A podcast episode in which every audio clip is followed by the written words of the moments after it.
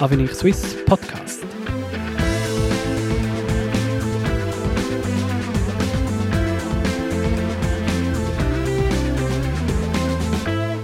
Föderalismus bedeutet für mich einfach äh, Frieden zwischen den kulturellen und sprachlichen Regionen und auch, dass äh, Minderheiten innerhalb eines Nationalstaates geschützt werden können. Föderalismus bedeutet für mich auch eine gewisse Freiheit, dass ein Zürcher nicht einem Tessiner vorschreiben muss, was er zu tun oder zu lassen hat und umgekehrt. Für mich bedeutet der Föderalismus, dass die Kantone kleine Versuchslabore sind, die zum Beispiel in der Gesetzgebung Varianten ausprobieren können und man dann die Wirkungen im Vergleich zu den anderen Kantonen evaluieren kann.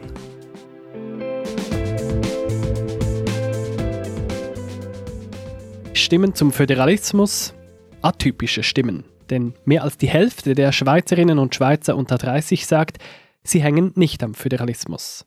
Ist der denn noch zeitgemäß? Darüber spreche ich heute mit Nathanael Rother, Junior Fellow bei Avenir Suisse. Ich bin Nico Leuenberger. Herr Rother, Sie haben eine Reform des Föderalismus vorgeschlagen, aber braucht es denn noch? Die heutige Welt ist global, die wichtigen Probleme lösen wir auf Länderebene. Ja, aus meiner Sicht ist es auf jeden Fall auch heute wichtig, dass man sich überlegt, wie man öffentliche Leistungen möglichst effizient äh, leisten kann. Und natürlich gibt es auch in einer globalen, in einer internationalen Welt Dinge, die man nach wie vor lokal lösen muss. Und für solche Dinge ist die föderalistische Organisation aus meiner Sicht nach wie vor die beste. Die Hälfte aller Schweizerinnen und Schweizer sagt aber, sie hängen nicht am Föderalismus. Woran liegt das? Ja, mir schien, es ist auch davon abhängig, wie man eine solche Frage stellt. Ich glaube, wenn man nur nach dem Wort fragt, magst du Föderalismus, ist eine solche Antwort nicht überraschend. Aber ich glaube, man müsste viel mehr fragen, magst du die positiven Auswirkungen von Föderalismus? Also magst du, dass dein Staat die Leistung möglichst so erbringt, wie es viele Leute möchten? Magst du, dass er eine solche Leistung möglichst günstiger bringt? Und ich würde argumentieren, auf solche Fragen hätte man eine viel, viel optimistischere Antwort bekommen. Ist es denn so, dass der Föderalismus zu günstigeren Leistungen führt? Ja, er macht aus unserer Sicht zwei Sachen. Ähm, zum einen werden vor allem die Leistungen angeboten, die die Bürger selbst wünschen, weil sie nahe an der Entscheidung sind. Und sie werden möglichst effizient erbracht, weil die Verwaltung relativ nahe Rechenschaft abliefern muss. Also es gibt nicht eine Entfernung zwischen den Leistungserbringern und jenen, die sie bezahlen müssen. Und aus unserer Sicht führt diese Nähe zu einer relativ günstigen Erbringung der Leistung, ja. Wie konsequent wird das Prinzip denn in der Schweiz verfolgt, äh, wenn man National- und Ständerat anschaut? Denkt der wirklich so kleinräumig oder sind da nicht eher die nationalen Interessen, die, die dort spielen? Ja, es ist relativ unterschiedlich. Also es hängt natürlich vom, vom Inhalt ab, es hängt von den einzelnen Leuten ab. Aber was wir schon sehen, ist, dass das ab und an und vielleicht sogar immer mehr die politischen Interessen, und es sind eben eher die politischen als die nationalen Interessen, die Argumente quasi überlagern, die, die man sagen müsste, wenn es nur um die optimale Erbringung von öffentlichen Leistungen geht. Die Kinderkrippen letzten Sommer waren ein schönes Beispiel, wo man eher auf der Werteebene diskutiert hat, als sich überlegt hat, was wäre denn die effizienteste Art, diese Leistung zu erbringen. Und wieso ist das so? Wieso tut das der National- und Ständerat? weil er halt in seinem Alltag hat er ab und an andere Ziele. Also es geht vielleicht eher darum, das politische Ziel einer Partei möglichst in der ganzen Schweiz zu erreichen und weniger darum, den Kantonen selbst zu überlassen, wie sie etwas machen wollen. Aus meiner Sicht ist es eine Art Zielkonflikt, weil man nicht beides erreichen kann. Es ist ja aber schon so, dass sich die Welt geändert hat und dass es viele Dinge gibt, auch in der Schweiz, wo es wenig Sinn macht, wenn das jede Gemeinde oder auch nur jeder Kanton selbst macht. Ja, natürlich. Also ich würde einer solchen Aussage nie widersprechen. Mobilität wäre ein schönes Thema, äh, Raumplanung wäre ein anderes, Flughäfen sind ein nächstes. Ich glaube, man muss schon anerkennen, dass auch wenn man eine föderale Struktur unterstützt, dass man natürlich sagen muss, dass sich Aufgaben auch ändern können. Also vielleicht macht es heute Sinn, einige Aufgaben zum Bund zu verlagern und andere wiederum stärker zu den Kantonen. Ich glaube, man muss auch offen bleiben und das nicht als eine Art Museum verstehen. Wo sehen Sie denn den größten Handlungsbedarf? Gibt es konkrete Beispiele, wo Sie sagen, da muss sich was ändern? Ja, wir sehen auf, auf mehreren Ebenen Handlungsbedarf. Zum einen, weil man in der letzten Reform noch nicht alles lösen konnte. Zum anderen aber auch, weil es neue Verflechtungen gibt, also neue Einmischung vom Bund auf die Kantonsebene.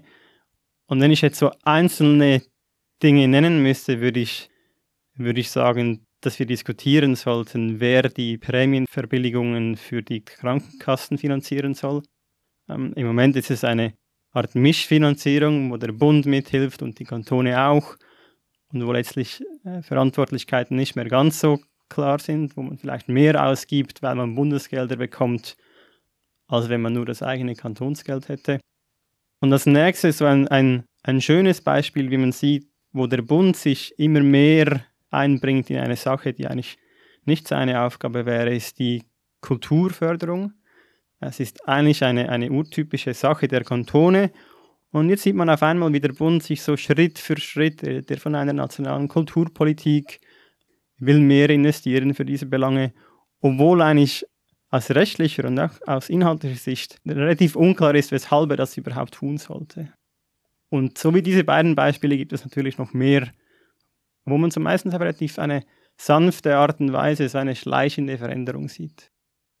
Oft ist es ja aber gar nicht so einfach, die Zuständigkeiten auseinanderzuhalten. Nehmen wir den Flughafen Zürich als Beispiel. Der steht im Kanton Zürich, größtenteils in, in einigen wenigen Gemeinden, betrifft aber schlussendlich nicht nur den Großraum Zürich, sondern unter dem Strich die ganze Schweiz. Das ist eher eine komplexe Angelegenheit. Ja, genau. Es ist aus meiner Sicht ist es auch ein Aufeinandertreffen von unterschiedlichen Interessen. Oder? Also es gibt die Lokalen, die natürlich möglichst wenig Fluglärm wollen. Und es gibt die nationale Sicht, die die wirtschaftlichen Aspekte von einem Flughafen sieht.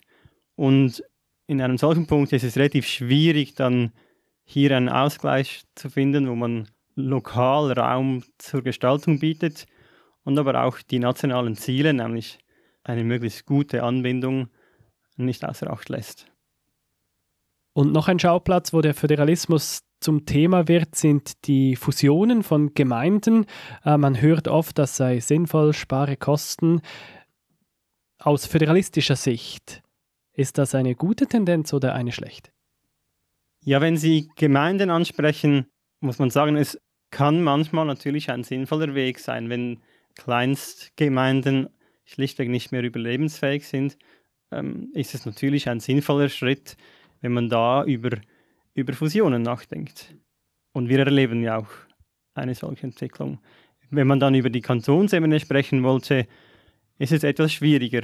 Nicht nur, weil die Meinung in der Bevölkerung wahrscheinlich noch etwas geteilter ist, aber auch auf einer inhaltlichen Sicht, weil die, die Einsparungen, die man oft vermuten würde, halt weder selbstverständlich sind, noch einen automatischen Erfolg bieten würden. Sie sagen aber, der Föderalismus hat Zukunft, der sei wichtig. Wenn man den Föderalismus in der Schweiz am Leben erhalten will, wer ist da gefordert auf politischer Seite? Es sind relativ viele Parteien gefordert, würde ich sagen.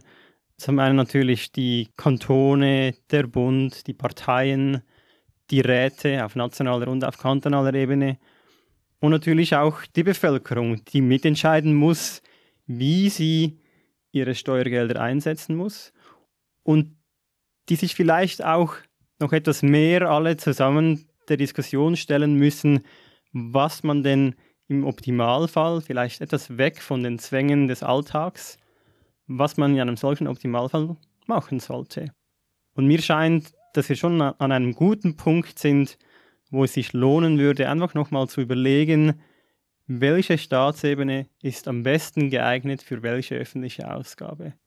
Und bei mir scheint auch, dass man heute relativ stark in der Alltagspolitik feststeckt, weil man ähm, gebunden von knappen Budgets oder von politischen Mehrheiten einfach nicht die Möglichkeit hat, wirklich auf einer zumindest nahezu grünen Wiese zu überlegen, was denn das Optimum wäre.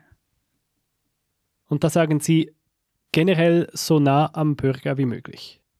Ja, genau. So nah wie möglich und wie sinnvoll ist. Was manchmal heißen kann, dass man Aufgaben vielleicht viel stärker wieder zu den Kantonen verschieben muss und was andererseits natürlich auch heißen kann, dass der Bund etwas übernimmt, was er vorher nicht getan hat. Aber letztlich ist das relativ entscheidend, was man mit dem Steuergeld macht und welche Leistungen die Bürger dann auch erhalten. Vielen Dank für das Gespräch, Nathanael Rother. Sie hörten einen Podcast von Avenir Suisse, dem liberalen Think Tank der Schweiz. Sie erfahren mehr zur Neugestaltung des Finanzausgleichs und der Aufgabenteilung zwischen Bund und Kantonen auf unserer Website avenir-swiss.ch unter dem Stichwort NFA 2.